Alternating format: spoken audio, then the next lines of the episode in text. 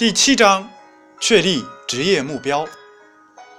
本文来自书籍《一位资深经理人的职业生涯感悟》，朗读：文字有情。下面请听正文。前几章所论述的内容应该对大家有所启发，但从更深层次的角度而言，这些内容是远远不够的。职业规划是一个系统工程，它涉及到后面我所述的很多内容。比如，有聪明的朋友可能会问。那我进行选择的依据是什么？当然，你在实际决策的过程中会找到很多的因素，包括你的价值观、喜好、爱情等等，它们综合后会形成你的职业目标。从职业发展的角度，你最主要的依据。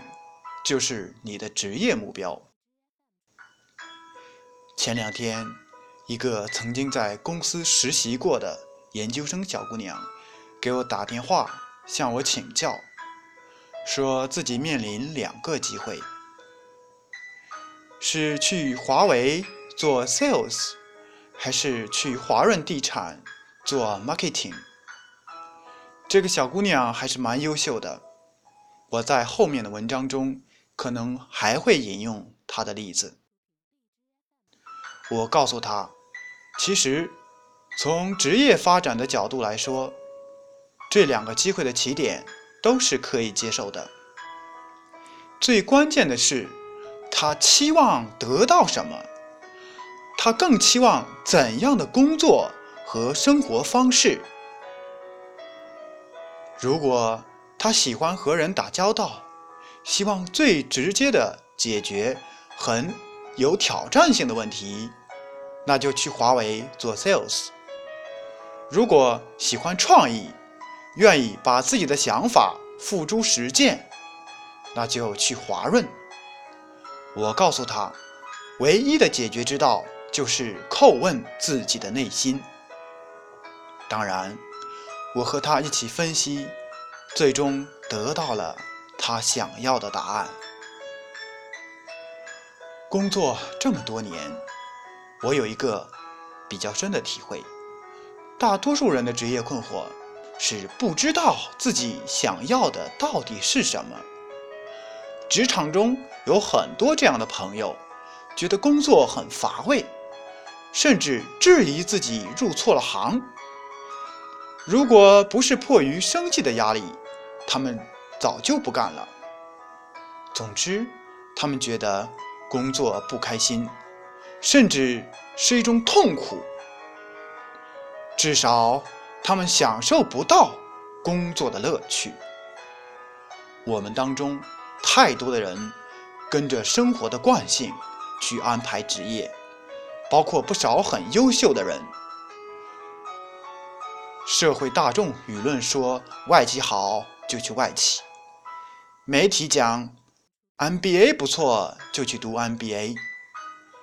大学毕业就要求按照自己所学的专业选择工作，忙忙碌碌，恰恰忘了问自己一句：到底想要什么？不知道自己想要什么，往往什么也得不到，或者得到了才发现。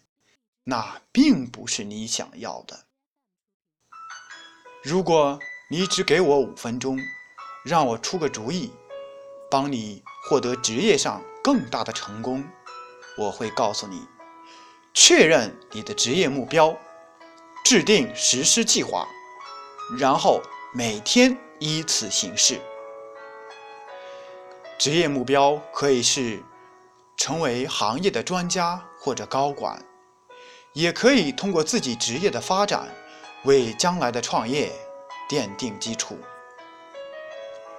如果你采纳这条建议，那么它对你的益处将胜过你能学到的其他任何东西。根据我个人的体会，这个简单的行动，甚至比四年的学业都更有价值。很多职业成功的人士，都是因为有意无意地遵循了这个原则，从而获得他们职业上的成功。翻开众多成功学的书籍，无一例外就是告诉你要明确目标，这是对于获得成功是多么多么的重要。我在这里不是在谈成功学，但我也不能免俗，因为它确实很重要。下面这个故事被很多人讲过很多遍。用来说明拥有清晰的目标是多么重要。这个故事是这样的：有一年，一群意气风发的天之骄子从美国哈佛大学毕业了，他们即将开始他们的职业生涯。他们的智力、学历、环境条件都相差无几。在临出校门前，哈佛大学对他们进行了一次关于人生目标的调查。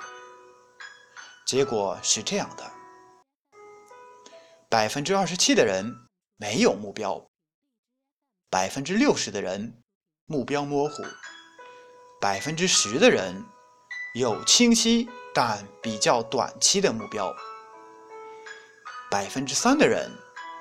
有清晰而长远的目标。二十五年后，哈佛再次对这群学生进行了跟踪调查，结果是这样的：百分之三的人，二十五年间，他们朝着一个方向不懈努力，几乎。都成为社会各界的成功人士，其中不乏行业领袖、社会精英。百分之十的人，他们的短期目标不断的实现，成为各个领域中的专业人士，大都生活在社会的中上层。百分之六十的人，他们安稳的生活与工作。但都没有什么特别的成绩，几乎都生活在社会的中下层。剩下百分之二十七的人，他们的生活没有目标，过得很不如意，并且常常在抱怨他人、抱怨社会、抱怨这个不肯给他们机会的世界。其实，他们之间的差别仅仅在于。二十五年前，他们中的一些人知道他们的目标，而另一些人则不清楚或很不很清楚。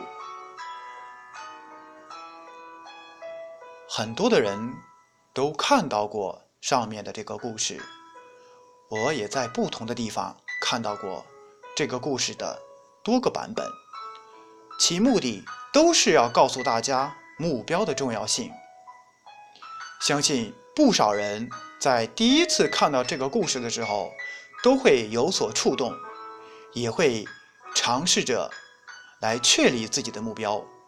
但事实是，为数不少的人越想越糊涂，到最后也没能整明白自己的目标到底是什么。我就亲身经历过好几个目标模糊的人大谈目标的重要性，这说明大家大都知道目标对于自身发展的重要性，只是他们不知道如何来确立自己的目标，无论是人生还是职业方面。如果你不知道自己未来的目标，你就永远到不了那里。如果你没有自己的目标，别人就会为你做主。如果你对自己的未来没有计划，你就会成为别人计划里的一枚棋子。这个世界上，永远是有希望的人带着没有希望的人飞奔，没有目标的人为有目标的人服务。